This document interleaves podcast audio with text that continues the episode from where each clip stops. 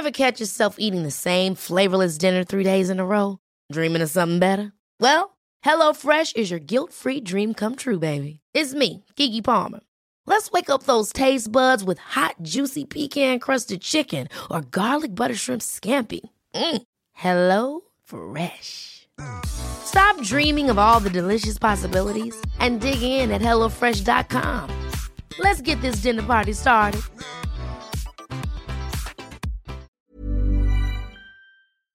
Heraldo Radio. La HCL se comparte, se ve y ahora también se escucha.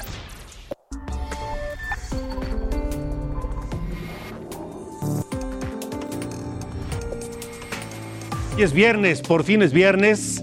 Hoy es 12 de noviembre de 2021. Gracias por acompañarnos donde quiera que se encuentre usted y por sintonizar Heraldo. Heraldo Radio en los 32 estados de la República Mexicana, 75 ciudades, 99 frecuencias en todo el país. Gracias a todos ustedes y también a quienes nos siguen en Brownsville, en McAllen, en San Antonio, en Houston, en Chicago, en Atlanta, en San Diego. Gracias a todos. Por supuesto también a quienes nos sintonizan por la televisión, canal 10 de televisión abierta, 10 en Easy, 10 en Total Play, el 606 en Star TV y el 161 de Sky, de Sky a nivel nacional. Yo soy Alejandro Cacho, es viernes y le pido que me regale la próxima hora. Permítame acompañarle donde quiera que se encuentre, en su auto, en su casa, en su oficina, donde sea, donde sea porque tenemos información importante. Información que tiene que ver con muchos temas y desgraciadamente tiene que ver también con la violencia, la violencia que no para. Nadie hasta hoy ha sido capaz de detener la violencia en la República Mexicana. Ahora los escenarios de los enfrentamientos armados fueron la autopista México-Acapulco, en pleno inicio del segundo puente vacacional del segundo fin de semana largo de noviembre, en la México-Acapulco, un enfrentamiento y un hallazgo macabro. Pero no fue solo Acapulco, también en Celaya, Guanajuato. Cuando antes en Celaya solo se hablaba de cajeta y dulces, ahora solo se habla de violencia. Hablaremos también con el gobernador de Oaxaca en unos minutos más, porque en un fallo histórico, la Suprema Corte de Justicia de la Nación devolvió a Oaxaca la zona de los Chimalapas, que estaba bajo control de Chiapas. Estaremos hablando del tema. Y también se realizó el tercer día de las actividades del Foro Mar de Cortés. Estuvieron presentes los gobernadores de Baja California, Baja California Sur, Sinaloa y Nayarit. El de Sonora no fue porque el presidente López Obrador estuvo de visita ahí. Estaremos también hablando de eso aquí en República H, así que no se vaya porque con todo y esto, todo esto y más, comenzamos.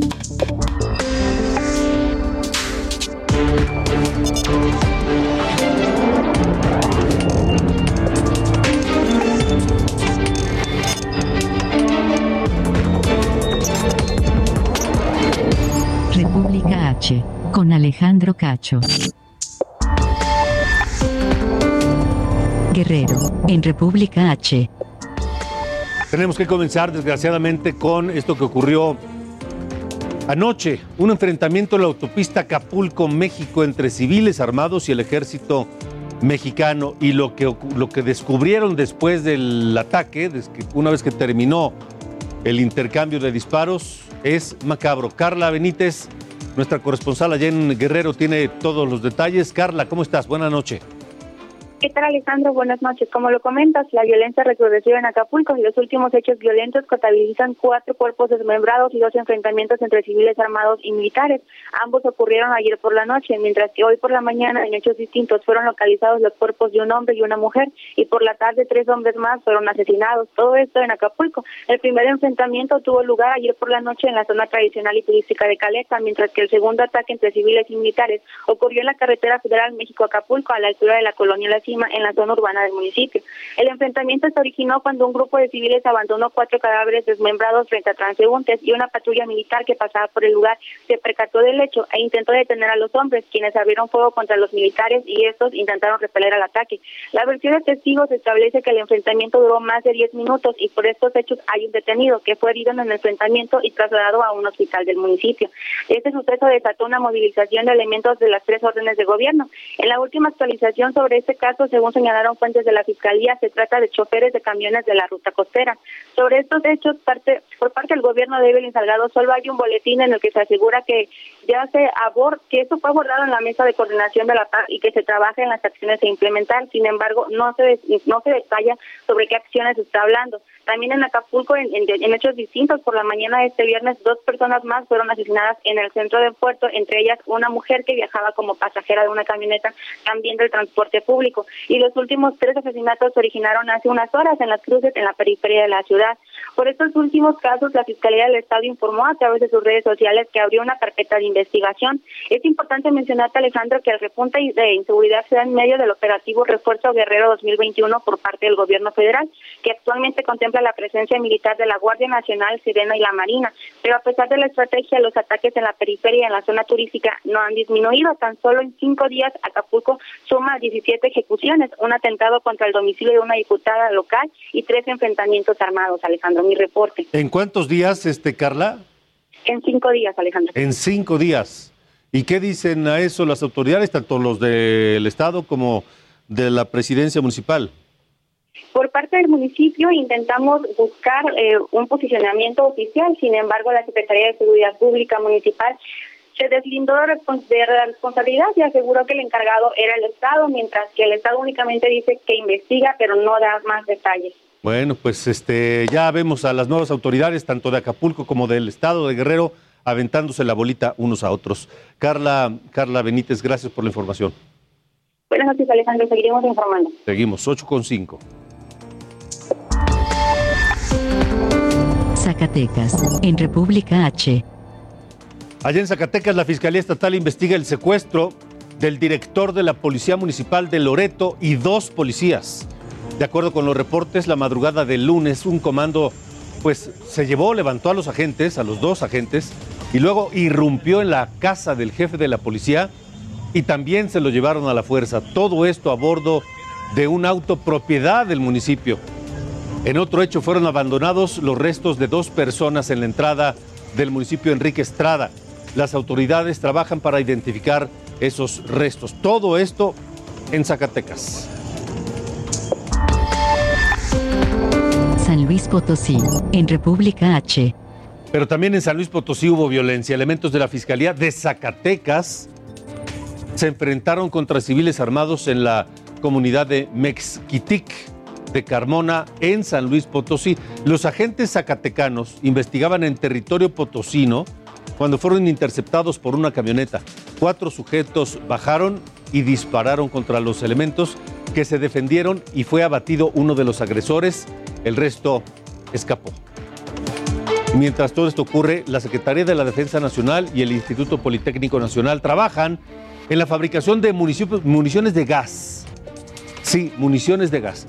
Su objetivo es neutralizar los drones que utiliza el crimen organizado. Por ejemplo, en Tierra Caliente de Michoacán, en, en, Temascaltepec y toda aquella zona, los delincuentes han utilizado drones para bombardear a los poblados que quieren dominar.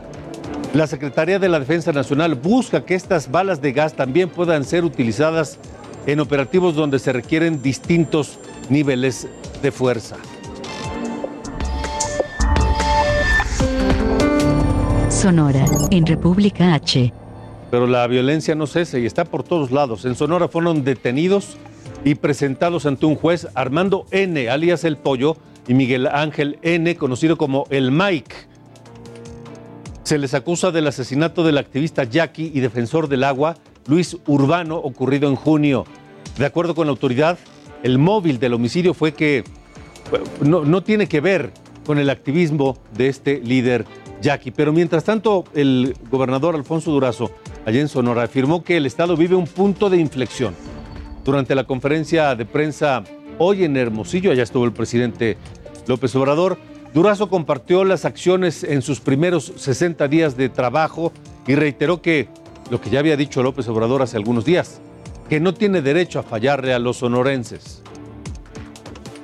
Sonora vive un punto de inflexión hemos eh, pasado de un gobierno elitista, eh, marcado por el despilfarro, eh, la corrupción, los viejos modos a un gobierno comprometido con la transparencia, con el combate a la corrupción y por supuesto comprometido a trabajar para todos, pero por el bien de todos, a trabajar primero por los pobres.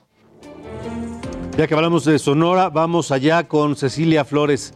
Ella es una líder de un grupo de búsqueda de desaparecidos que están desesperados por, por encontrar a sus seres queridos, por supuesto. Este colectivo Madre Buscadoras de Sonora que está no solamente con el pesar de buscar a sus desaparecidos, sino de no tener el apoyo de absolutamente nadie. Y nadie es nadie para poder llevar a cabo una búsqueda que, en teoría, debe realizar el gobierno. El gobierno federal o el gobierno estatal o quien sea, pero una autoridad. Y no este grupo de personas que lo que quieren es encontrar a sus seres queridos. Cecilia, gracias por estar aquí en República H. Buenas noches. Hola, muy buenas noches. Muchas gracias por la invitación. Pues sí, es verdad. Sufrimos la ausencia de nuestro desaparecido y la ausencia de las autoridades. Desgraciadamente, eso es lo que estamos viviendo no solamente en el estado de Sonora, sino en todo el país. Y en el caso de ustedes, evidentemente están eh, llevando a cabo búsquedas de las personas desaparecidas en lugares pues, eh, de difícil acceso. Y para conseguir eso necesitan un vehículo apropiado para poder, insisto, llevar a cabo el trabajo que debería hacer la autoridad. Y ni siquiera en eso les han apoyado, Cecilia. Así es, estamos ahorita con la rifa de un carrito que tenemos propiedad del colectivo. Es un carro eh, cuatro puertas, chico, no nos sirve para nuestras búsquedas y al quedarnos sin camioneta, pues lamentablemente en no tener el vehículo para seguir nuestras búsquedas, lo cual está, nos está deteniendo en buscar a nuestros desaparecidos, pues estamos rifando este carro en solamente 100 pesos el boleto, son 750 números que vamos a rifar para comprar una camioneta de medio uso, ¿no? Una camioneta que esté en buenas condiciones, nada más que para que entre a todos los terrenos que tenemos que entrar. Y pues ahí está la rifa y, pidiendo el apoyo de la ciudadanía cuando no debería de ser así, cuando no deberíamos nosotros de, de, hacer estas actividades para tener un vehículo para búsqueda porque las autoridades tenían tienen la obligación de hacer las búsquedas, pero al no hacerlo ellos y ante la necesidad que tenemos por recuperar a nuestro desaparecido, pues tenemos que esforzarnos, sacrificarnos física, mentalmente y económicamente para nosotros buscarlo. Y el, hasta el momento, pues Alfonso Durazo, le pedimos el apoyo de una camioneta, nos dijo que sí, pero pues todavía no llega.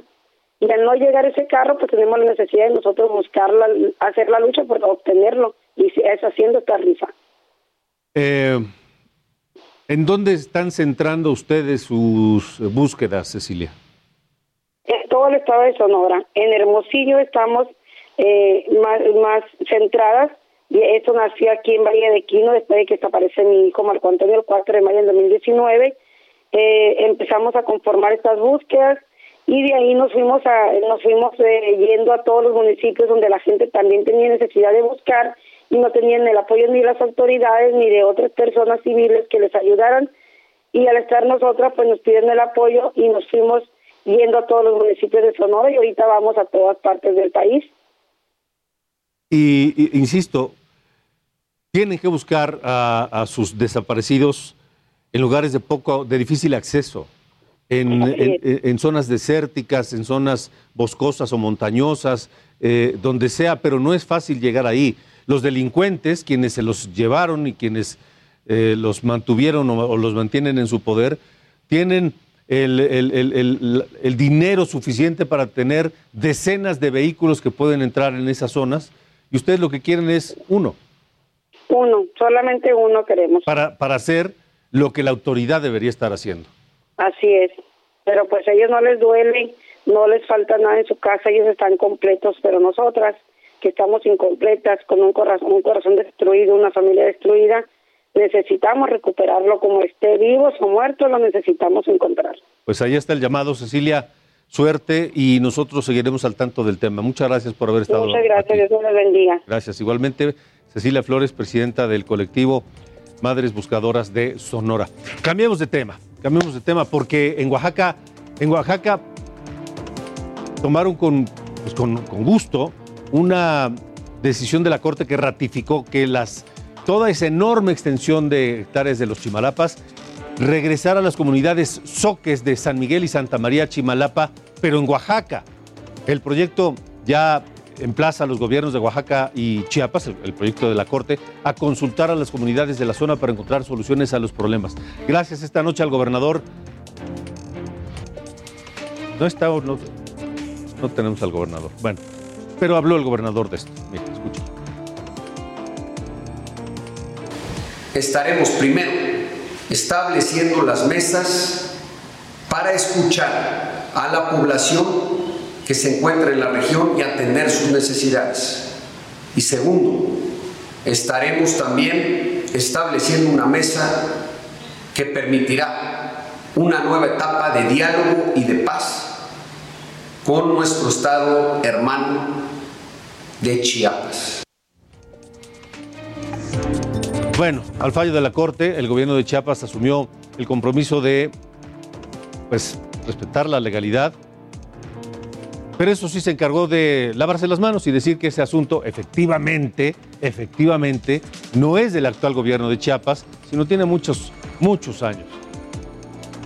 Y sin embargo, los pobladores de los 14 ejidos del norte de Cintalapa no están de acuerdo porque dicen que ahora su territorio pertenece al estado de Oaxaca. Estaremos atentos al tema. 8 con 15. Hablemos de el COVID. La Secretaría de Salud publicó el semáforo epidemiológico para las semanas 15 al 28. La novedad es que solo Baja California se mantiene en semáforo naranja. Los demás estados, las demás entidades en verde. De acuerdo con la Secretaría de Salud, este viernes 12 de noviembre México sumó 242 nuevas muertes por COVID-19, para un total de 290.872 defunciones. Coahuila es el segundo estado después de Puebla en unirse a la aplicación de Google para detectar a personas contagiadas de COVID que estuvieron cerca de otras. El secretario de Salud la presentó como asistente COVID Coahuila y mandará una alerta para que las personas lo localicen y se haga el cerco sanitario. Dos escuelas de Loreto suspendieron las clases por brotes de coronavirus. El representante de la SEB en Baja California Sur dijo que ya se monitorean las instituciones y se hacen pruebas al personal educativo para atender en tiempo y forma. Sinaloa recibió 178 mil dosis de vacunas contra COVID. Son de las farmacéuticas Pfizer, AstraZeneca y CanSino. El secretario de Salud estimó que solo falta 10% de la población por vacunarse y llamó al resto a que acuda. Miles de rezagados acudieron a recibir la vacuna anti-COVID y crearon caos en las instalaciones de la Feria Nacional Potosina. Los módulos se reportaron rebasados y filas de dos kilómetros. Debido a esto, el IMSS anunció que hoy ampliará el horario hasta las 21 horas, pues las personas han esperado más de cuatro horas para recibir la vacuna. Guerrero, en República H. Mire, en Guerrero, en Guerrero, Félix Salgado Macedonio, quien quería ser el gobernador, lo nombraron candidato, el INE lo bajó, pero postularon a su hija por Morena y ahora su hija es la gobernadora. Allá Félix Salgado Macedonio ha hecho una serie de cosas que ha provocado que algunos digan que está gobernando. Eso le molestó y dice Félix Salgado Macedonio que es indignante e inaceptable que digan que Evelyn Salgado no gobierna.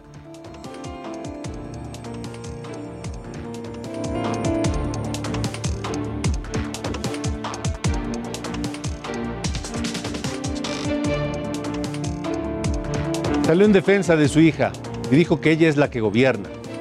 Dijo que es inaceptable y denigrante que, que digan que Evelyn no gobierna. Aunque Félix Salgado Macedonio sostiene que su hija es la gobernadora de Guerrero, pues él actúa como un poderosísimo personaje que toma decisiones y, y- se toma atribuciones que, que no cualquiera, como llamar por teléfono a un secretario de Estado, que el secretario le tome la llamada inmediatamente para realizar gestiones y solucionar problemas. Así ocurrió, escuche usted.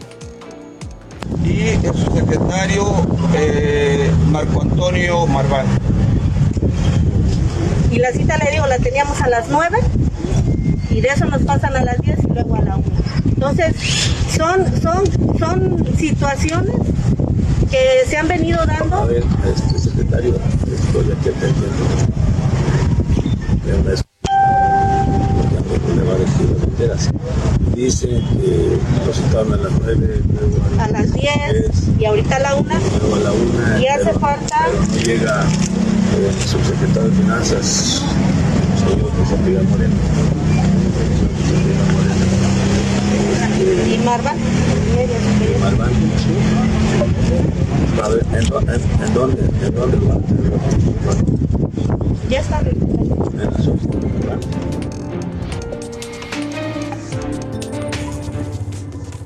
Bueno, pero esa no es la única ocasión en que Félix Salgado Macedonio pues ha ostentado poder allá en Guerrero. Poder e influencia.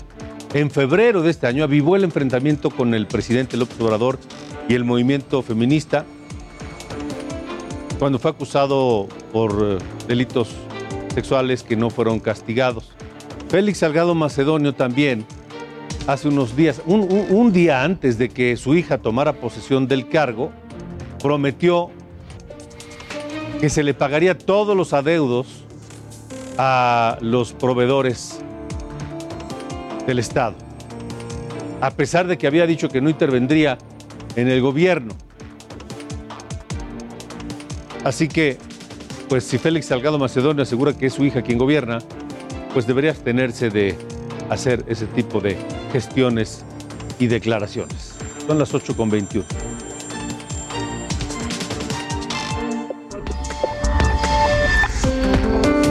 Guanajuato, en República H.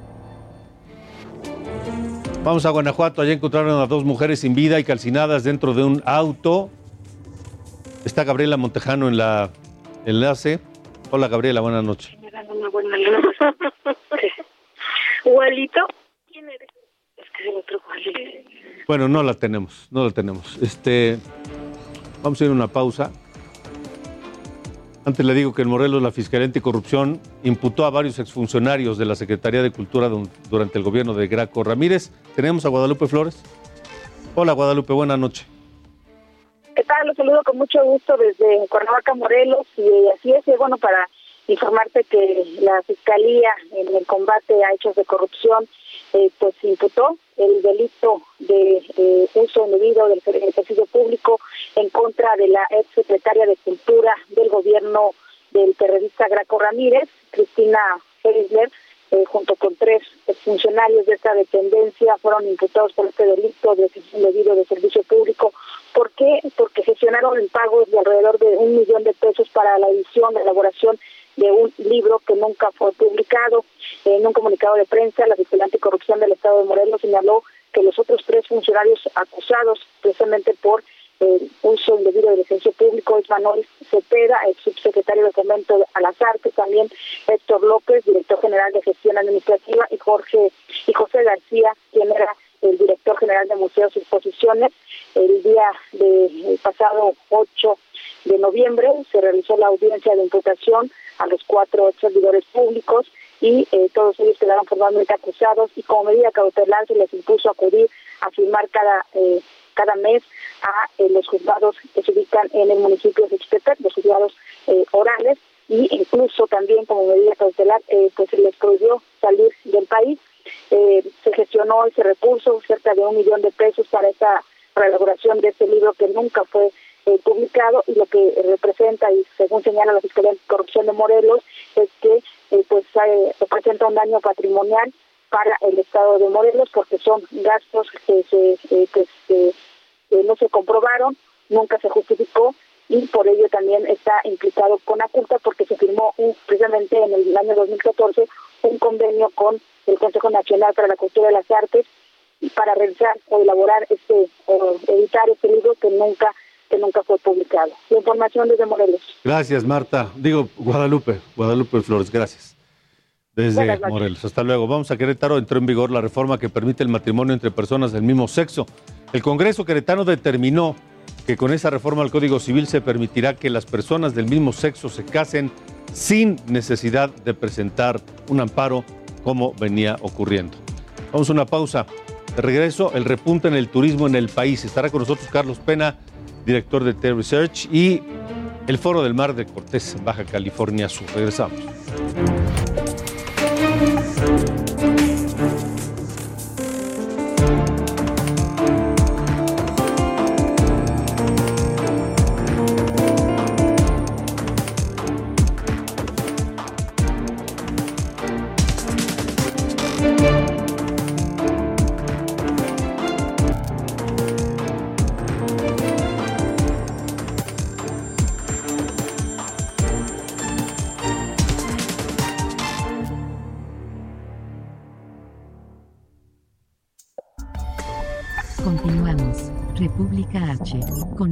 Alejandro Cacho.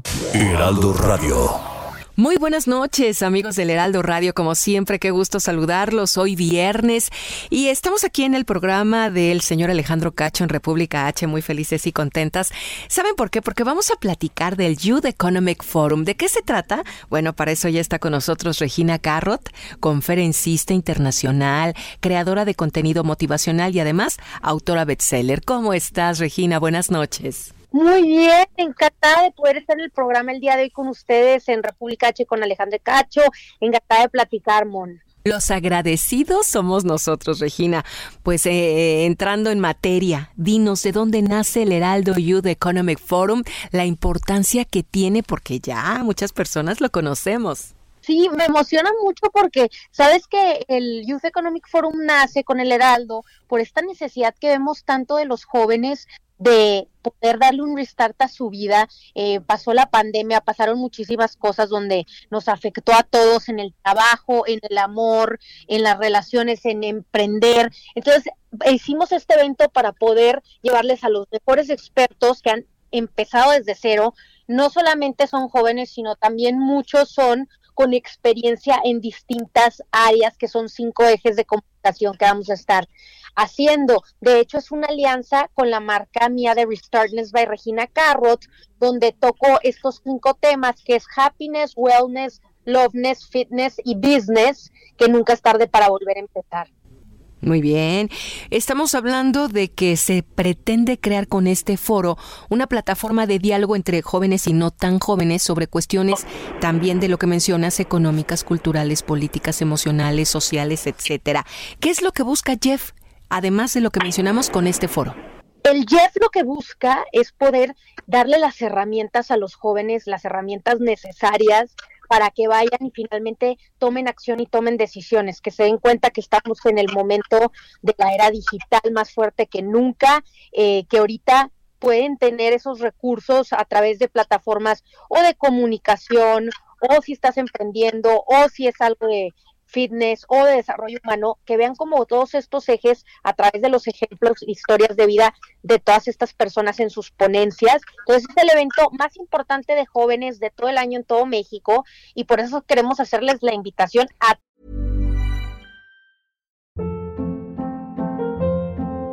Hold up. What was that? Boring. No flavor. That was as bad as those leftovers you ate all week. Kiki Palmer here, and it's time to say hello to something fresh and guilt-free. Hello Fresh. Jazz up dinner with pecan-crusted chicken or garlic butter shrimp scampi. Now that's music to my mouth. Hello Fresh. Let's get this dinner party started. Discover all the delicious possibilities at hellofresh.com.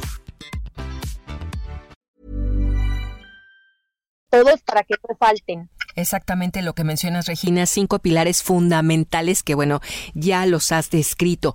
¿Quiénes son algunos de los speakers que estarán en este foro? Porque siempre nos llama la atención, ¿no? A lo mejor hay conocidos, alguien que sigues, por ejemplo, tú, etcétera.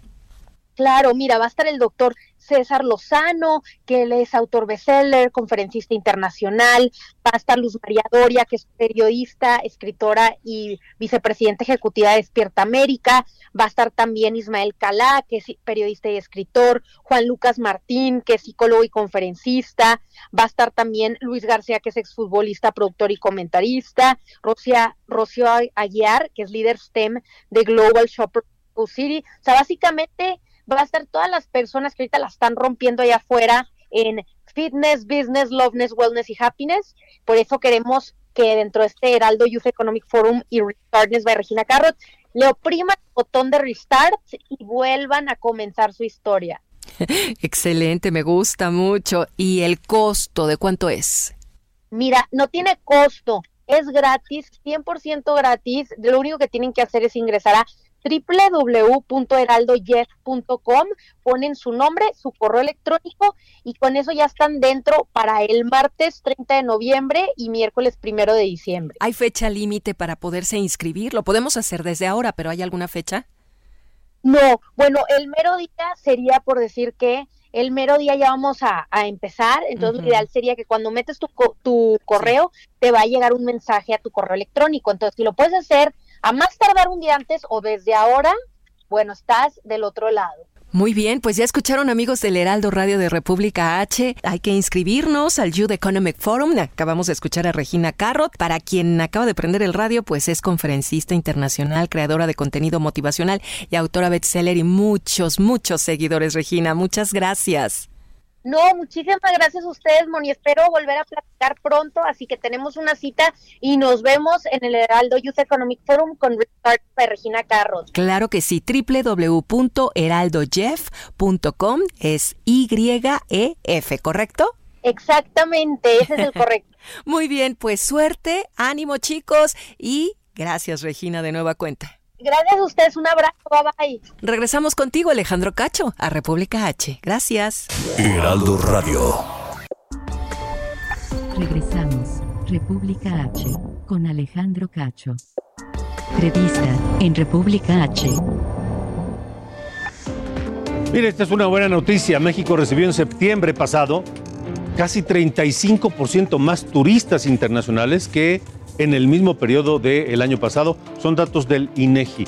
El repunte principal ocurrió en eh, los visitantes que llegan por avión, que fueron 415.140 personas en septiembre pasado, mientras que el año anterior, perdóname, no, el año, el, año anterior fueron 415.000 y ahora fueron más de un millón.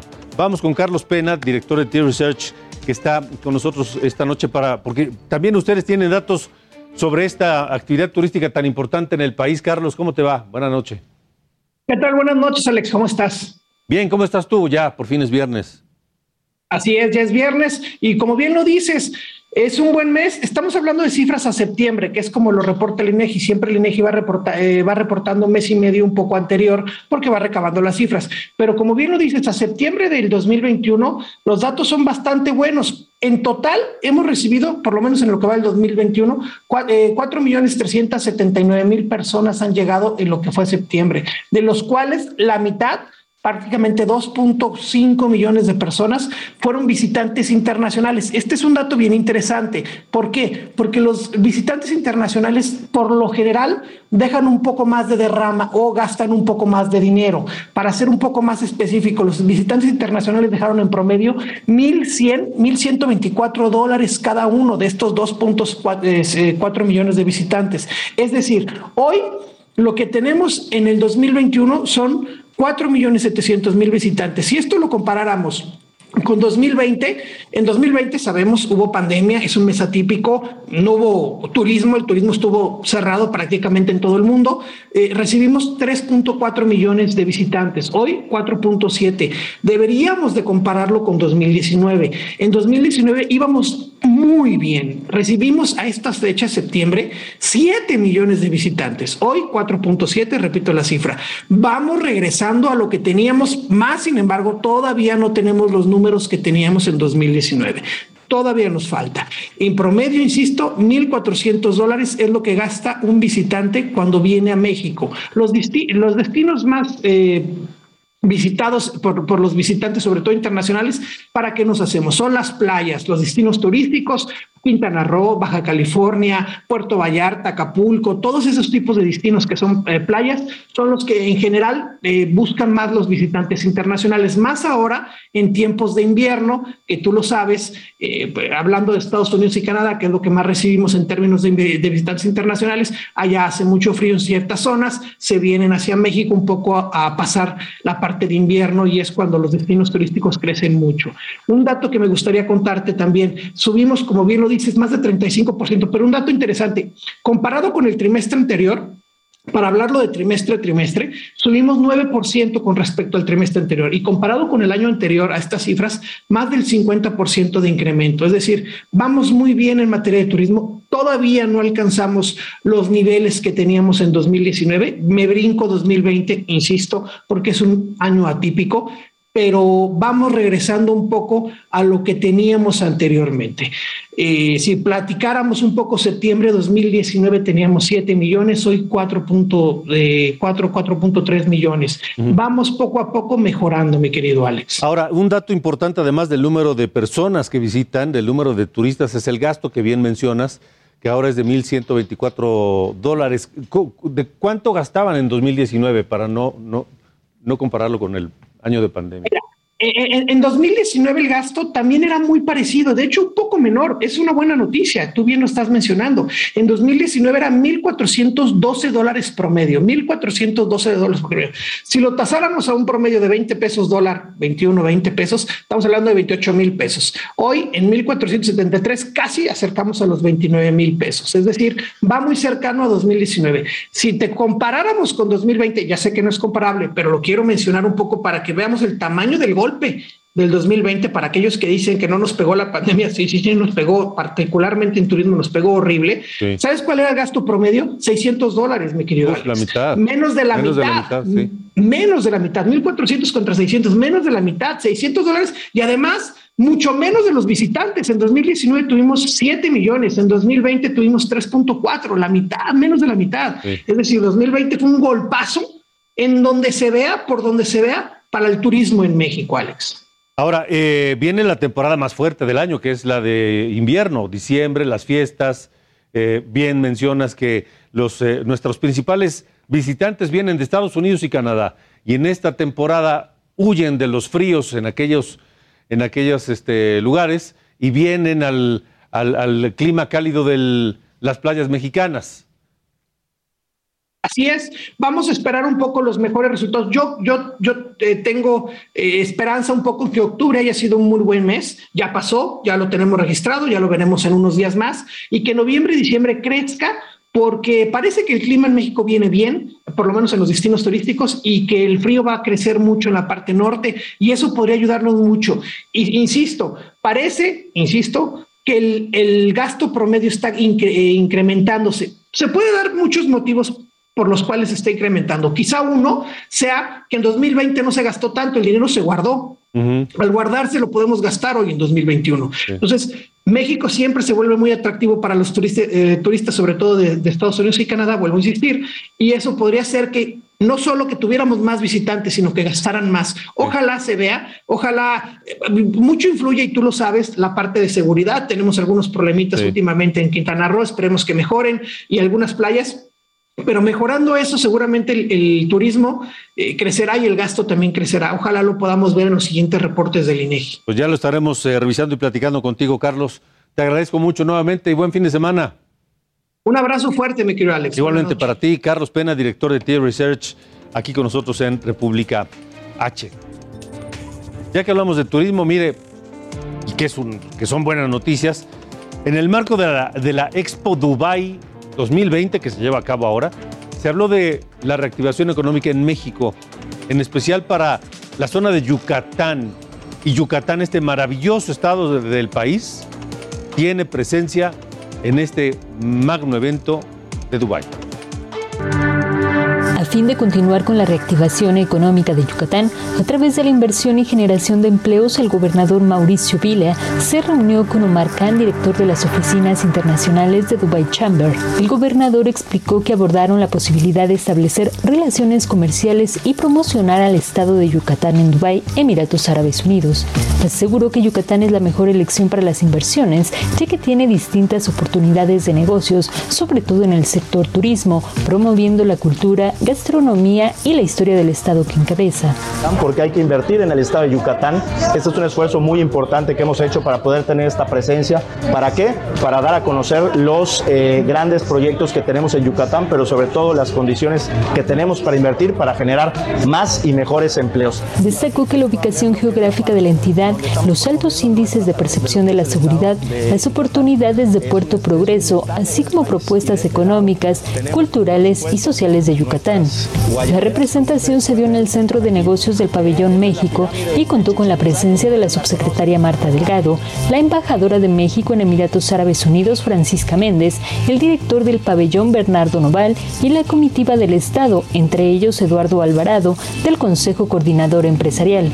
La participación de México en la Expo 2020 Dubai representa una oportunidad de mostrar al mundo la grandeza de México y fomentar la inversión. Verónica Macías, Heraldo Televisión. Bueno, es un gran evento este allá en Dubái. Y ya que hablamos de, turismo y todo lo que eso atrae, volvemos a Baja California Sur.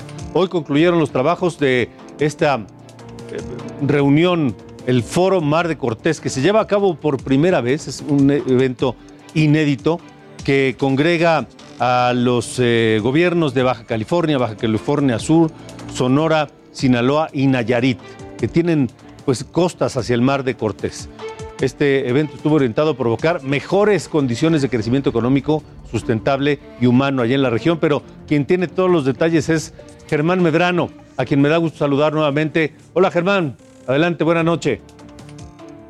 Gracias, buenas noches Alejandro. ¿Cómo resumirte dos días de muchas ideas en dos o tres minutos?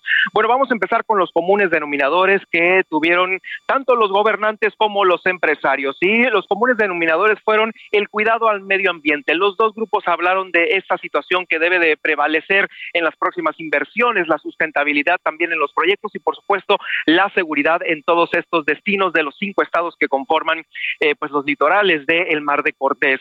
¿Qué es lo que están pidiendo? El gobierno? El gobierno está pidiendo inversión para la transformación del sector primario. Como bien lo decía el gobernador de Sinaloa, ellos producen maíz blanco, pero no tienen cómo transformarlo en, en harina. Todo eso se lo están llevando en el centro del país y es por ello que ha pedido a los empresarios esta transformación. También eh, reconocieron que no hay que pelearse con los empresarios, que tiene que haber un diálogo con ellos para poder llegar a concretar pues todas estas ideas.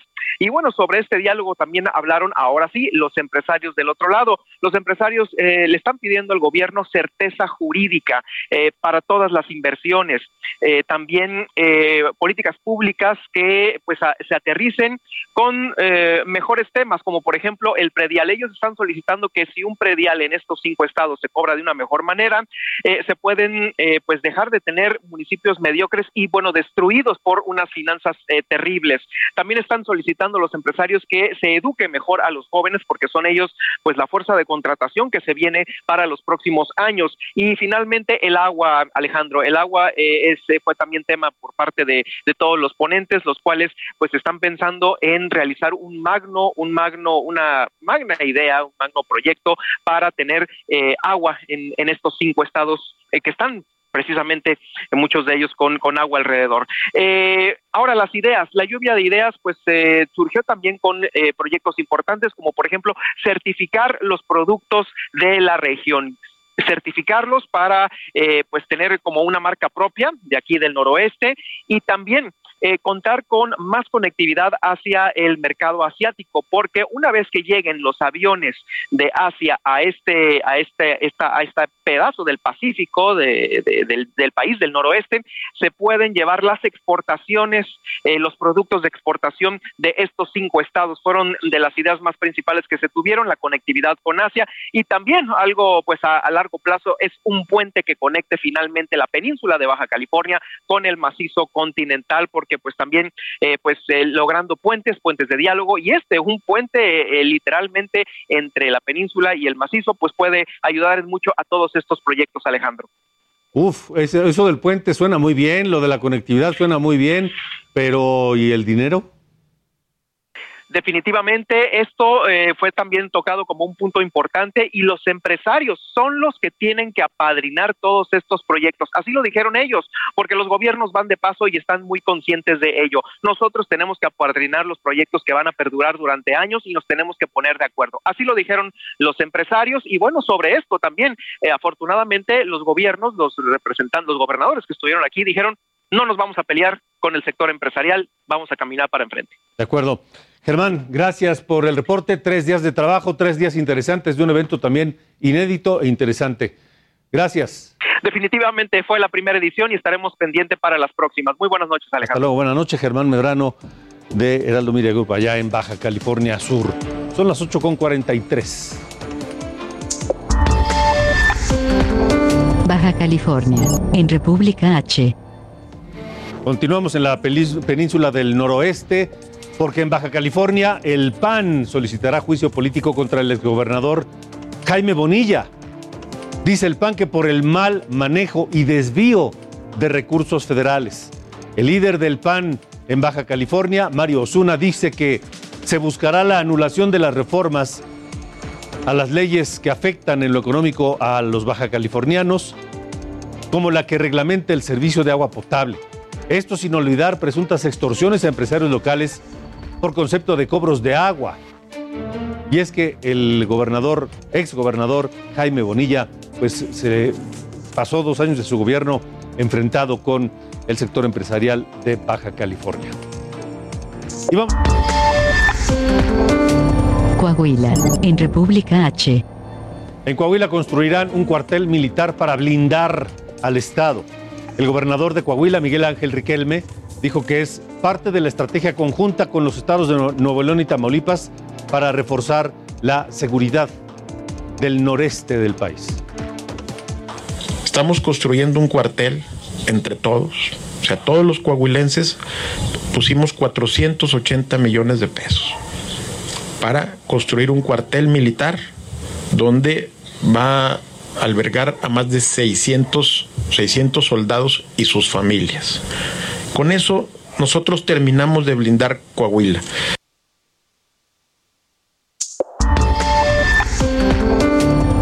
Puebla, en República H. Vamos a Puebla porque padres de familia de estudiantes de la Universidad de las Américas Puebla ya están tomando parte de este conflicto que mantiene cerrada la universidad y sin clases a sus hijos. Vamos con nuestra corresponsal allá en Puebla, Claudia Espinosa, que nos tiene detalles esta noche. Adelante, Claudia. Así es, Alejandro, te saludo con gusto a ti a los amigos del Heraldo Media Group, pues son alrededor de 35 tutores y también estudiantes quienes acudieron del juzgado del Distrito de Amparo Civil para denunciar a la Junta para el Cuidado de las Instituciones de Beneficencia Privada.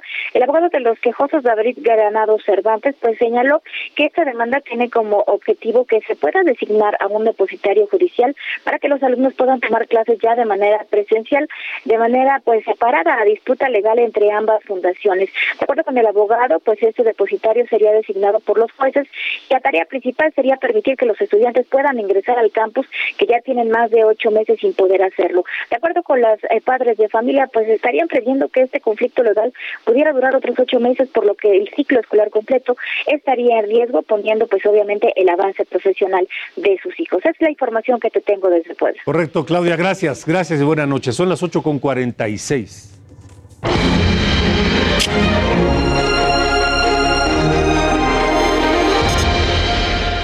En esta ruta 2022 que ya iniciamos, se han registrado siete, siete aspirantes a la, de, Morena a la candidatura de Hidalgo. Los registros se recibirán hasta la medianoche de hoy. Hoy termina eh, el plazo que, se, que abrió Morena para registrar a sus candidatos en los seis estados que habrán de cambiar gobernador el próximo año. Allá en eh, Hidalgo, ¿quiénes son los aspirantes? Son el diputado federal Cuauhtémoc Ochoa, con quien platicamos ayer aquí en este mismo espacio de Ruta 2022. Otro aspirante, Francisco Javier Berganza. Usted lo recuerda como cantante, es diputado local allá en Hidalgo. La senadora María Merced González y el senador Julio Menchaca Salazar también aspiran a ser candidatos a gobernar Hidalgo. Lo mismo que la maestra rural Marta Hernández Hernández, el regidor en Pachuca Pablo Vargas y la presidenta municipal de Tizayuca Susana Ángeles. Siete aspirantes a la candidatura de Morena para gobernador de Hidalgo. Ahora, en Oaxaca, si le parece siete muchos, en Oaxaca van once, pero esperan más. Hasta este momento son once. La plataforma digital para los interesados cierra también esta medianoche. Cesur Bolaños López, el presidente de Morena en Oaxaca, dice que espera que sean 30 aspirantes. Hasta el momento van 11, pero esperan 30. ¿Quiénes son esos 11 hasta este momento? Susana Harp, senadora de la República, el también senador Salomón Jara Cruz, el director general del ISTE, Luis Antonio Ramírez Pineda, el expresidente municipal interino, no es cierto, exalcalde interino de Álvaro Obregón, aquí no son presidentes municipales, exalcalde interino de Álvaro Obregón en la Ciudad de México, Alberto Esteba Salinas, también quiere ser gobernador de Oaxaca. El diputado federal del PT, Benjamín Robles Montoya, que anotó también. Héctor Sánchez, líder de COSEI, lo mismo, está anotado para ser candidato de Morena, gobernador de Oaxaca. Otro líder de COSEI, Leopoldo de Gives de la Cruz. Por el Partido Verde Ecologista de México, Raúl Bolaños Cacho. Raúl Bolaños Cacho Cue, senador del Partido Verde, se anotó en Morena para ser candidato a gobernador. Lo mismo que el diputado federal Daniel Gutiérrez, el diputado federal Armando Contreras Castillo y también la diputada federal Irma Juan Carlos. Todos ellos de Morena. Y precisamente Morena cambió su convocatoria que impedía en un principio a familiares de funcionarios registrarse para ser candidatos a gobernador. Con esa modificación se abrió la puerta para que se registrara José Ramón Gómez Leal en Tamaulipas. ¿Quién es José Ramón Gómez Leal? Es cuñado del actual gobernador Francisco García Cabeza de Vaca. Además de él, hay otros 10 aspirantes a la candidatura de Morena para Tamaulipas. ¿Quiénes son esos 10? Bueno, pues el senador Américo Villarreal Anaya quiere ser candidato a gobernador por Morena. Ya le dije, José Ramón Gómez Leal también quiere ser candidato. Lo mismo que el presidente municipal de Matamoros, Mario Alberto López Hernández. La expresidenta municipal de Reynosa, Maqui Ortiz Domínguez, quien hasta hace algunos meses militaba en el PAN. Y el presidente municipal de Ciudad Madero también quiere ser candidato allá en Tamaulipas, lo mismo que Giovanni Barrios, Héctor Garza, Felipe Garza, Faustino López, que es senador suplente, y Cristina Cruz. Todos ellos quieren ser candidatos a gobernador de Morena en Tamaulipas. Y vamos a Durango, lo mismo en Durango. El plazo termina esta medianoche, pero ya se registró Maribel Aguilera. Ella es diputada federal. Quiere ser candidata de Morena a gobernadora de Durango explicó que en su trayectoria hay 20 años de trabajo en comunidad, 6 años como legisladora y explicó que en su vida pública siempre se ha regido con apego a los principios de la cuarta transformación. Otro que quiere ser gobernador, pero de Jalisco, es Antonio Pérez Garibay. Él es padre del piloto mexicano Sergio Pérez, el Checo Pérez. Actualmente es diputado federal de Morena y quiere participar en las elecciones de 2024 para sustituir a Enrique Alfaro en Jalisco. Incluso dijo que si hoy fueran las elecciones, él ganaría.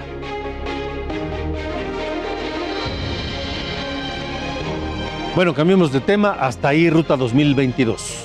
Vamos a Chiapas. Allá en Chiapas nos escuchan en Tuxtla Gutiérrez por el 96.3 y en eh, Tapachula en el 88.3 de FM. Las autoridades migratorias hoy deportaron a 51 migrantes haitianos. Vamos contigo, José Eduardo Torres, que tienes toda la información esta noche. Buenas noches. Alejandro, buenas noches, te saludo con gusto. En efecto, las autoridades migratorias hoy desde el Aeropuerto Internacional de Tapachula deportaron a 51 migrantes haitianos a Puerto Príncipe luego de que salieran de la estación migratoria siglo XXI.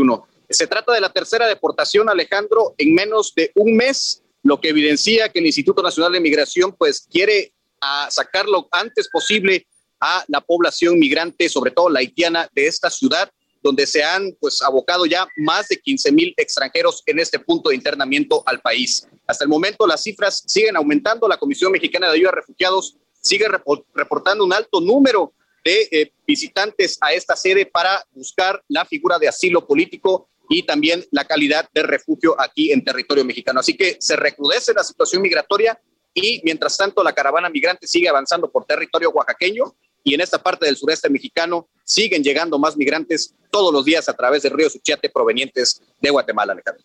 Parece un cuento de nunca acabar, José Eduardo. Es un cuento de nunca acabar, no le vemos desenlace a esta historia, pero tampoco le vemos solución por parte de las autoridades federales para lo antes posible atender a toda esta gente que sigue eh, taponando la frontera sur de México. De acuerdo, gracias José Eduardo, buenas noches y atentos al clima porque este fin de semana habrá lluvias y bajará la temperatura. Vamos con Angélica Vaca en el Servicio Meteorológico Nacional. Angélica, buenas noches y gracias. Hola, ¿qué tal Alejandro? Muy buenas noches, te saludo con gusto desde el Servicio Meteorológico Nacional. ¿Cómo va a estar el tiempo? Pues te informo, Alejandro. Actualmente y durante las próximas horas tenemos el Frente Frío número 8. Este frente se ubica sobre el noreste del país. Está dejando nada más algunas lluvias con chubascos en zonas de Nuevo León, Tamaulipas y San Luis Potosí. Eh, además, durante las próximas horas también hay algunos chubascos en zonas de Michoacán, Jalisco, Chiapas, Oaxaca y la península de Yucatán. Lo importante de mencionarte, Alejandro, es que una nueva masa de aire polar a partir del día de mañana va a reforzar los efectos del Frente Frío número 8, condición que va a hacer que dicho frente recorra rápidamente el noreste, oriente hasta el sureste del país. O sea, van a bajar las temperaturas para la próxima semana. Sí, a partir de, mañana y durante el fin de semana, que es eh, sábado, domingo y lunes, esta nueva masa de aire polar que te cuento eh, va a generar un ambiente muy frío, es decir, un marcado descenso de temperatura en zonas del norte, noreste, oriente y centro de México con heladas. Entonces, la temperatura realmente sí va a bajar. Pues hay que tener cuidado. te menciono. Muchas gracias. gracias por haber estado con nosotros. Se nos termina el tiempo. Gracias y buena noche. Okay. Hasta luego. Buenas noches y gracias a usted también. Feliz fin de semana.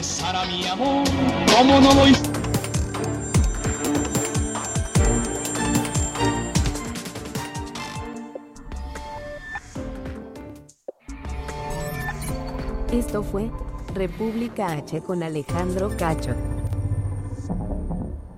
Heraldo Radio, la HCL se comparte, se ve y ahora también se escucha.